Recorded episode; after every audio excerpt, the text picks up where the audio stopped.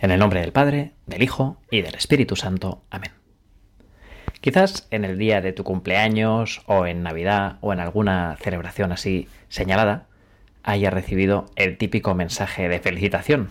Oye, muchísimas felicidades, me he acordado muchísimo de ti, que tengas un día estupendo. Hay felicitaciones que sí que sabemos que son para nosotros, pero hay otras que vemos que son de esas felicitaciones un poco enlatadas, ¿no? La típica de estas de Navidad, sois los mejores y tal. O quizás a veces, ¿no? Una un poco de cumpleaños demasiado genérica. Y lo peor es cuando aparece el reenviado ahí arriba, que delata que ese mensaje pues ha sido reenviado muchas veces. De todo menos personal, ¿verdad? Por eso alegra mucho y emociona un poquito, ¿no? Cuando esas felicitaciones sí que son mucho más personales. Cuando se nota que la persona que lo ha escrito se lo ha currado. Ha pensado en ti, y no sé, te pone esa broma quizás que tenéis entre los dos en común, un comentario, un decir, oye, quedamos, pero un quedamos de esos de verdad, no de, bueno, vamos quedando, no, no, no, un quedamos de verdad.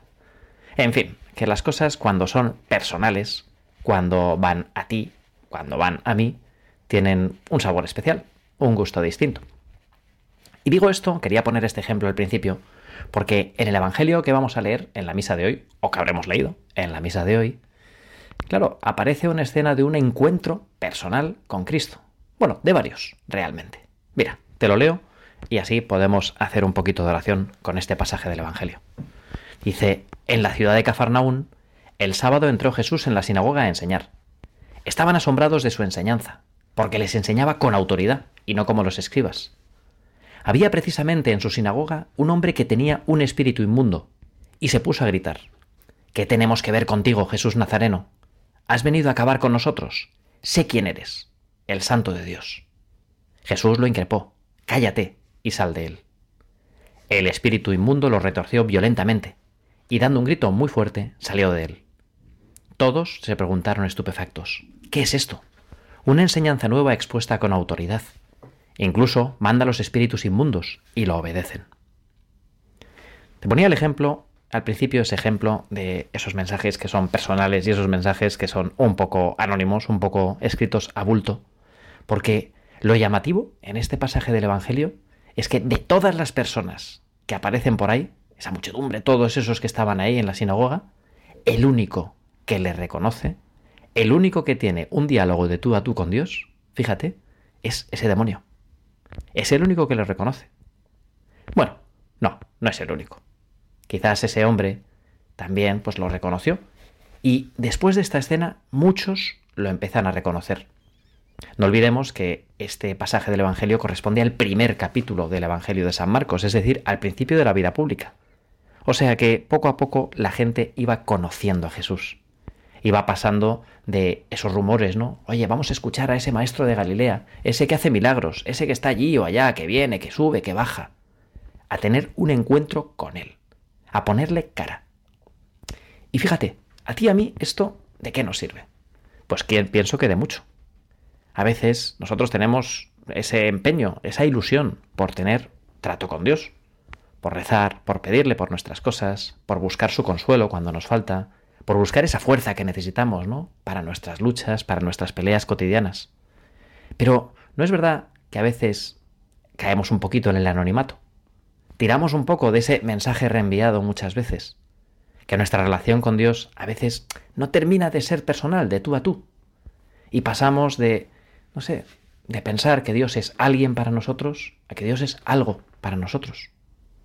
Por eso, Señor, te pedimos que no demos ese paso, al revés, que nos quedemos ahí, que te sepamos reconocer, que seas alguien para nosotros, que tú no seas algo.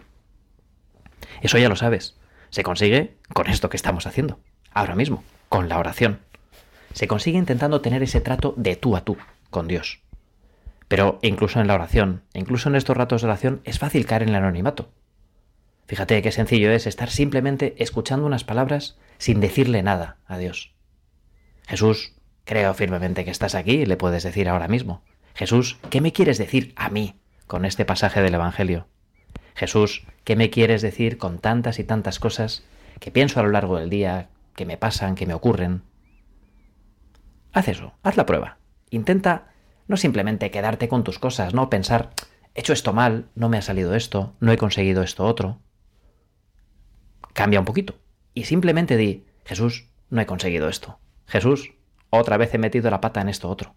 Jesús, no consigo sacar adelante este propósito. Cambia poco la frase, pero cambia totalmente el sentido. Le hemos quitado el reenviado de arriba. Empieza a ser algo personal, de tú a tú con Dios. Y si quieres otro consejo, si tienes ese hábito de cada día intentar hacer ese rato de oración para no caer en el anonimato, ¿verdad? Porque conforme uno va avanzando en esa vida de oración, uno va cogiendo esa costumbre de oración, ¿qué es lo que puede pasar? Que a veces hay ratos de oración, pues un poco donde estoy un poco fuera de juego, la cabeza se me va a otro lado, y podemos acabar con la sensación de decir, bueno, aquí ha habido de todo menos diálogo. Pues empieza por el comienzo. Es decir, empeñate en que al menos el comienzo de tus ratos de oración sepas que estás tú a tú, tú cara a cara con Dios. Puedes empezar con la oración que quieras, simplemente haciendo la señal de la cruz, o con esa oración, ¿no? que repite mucha gente, de Señor mío y Dios mío, creo firmemente que estás aquí. Pero no repitas palabras, no repitas gestos, díselo a Jesús.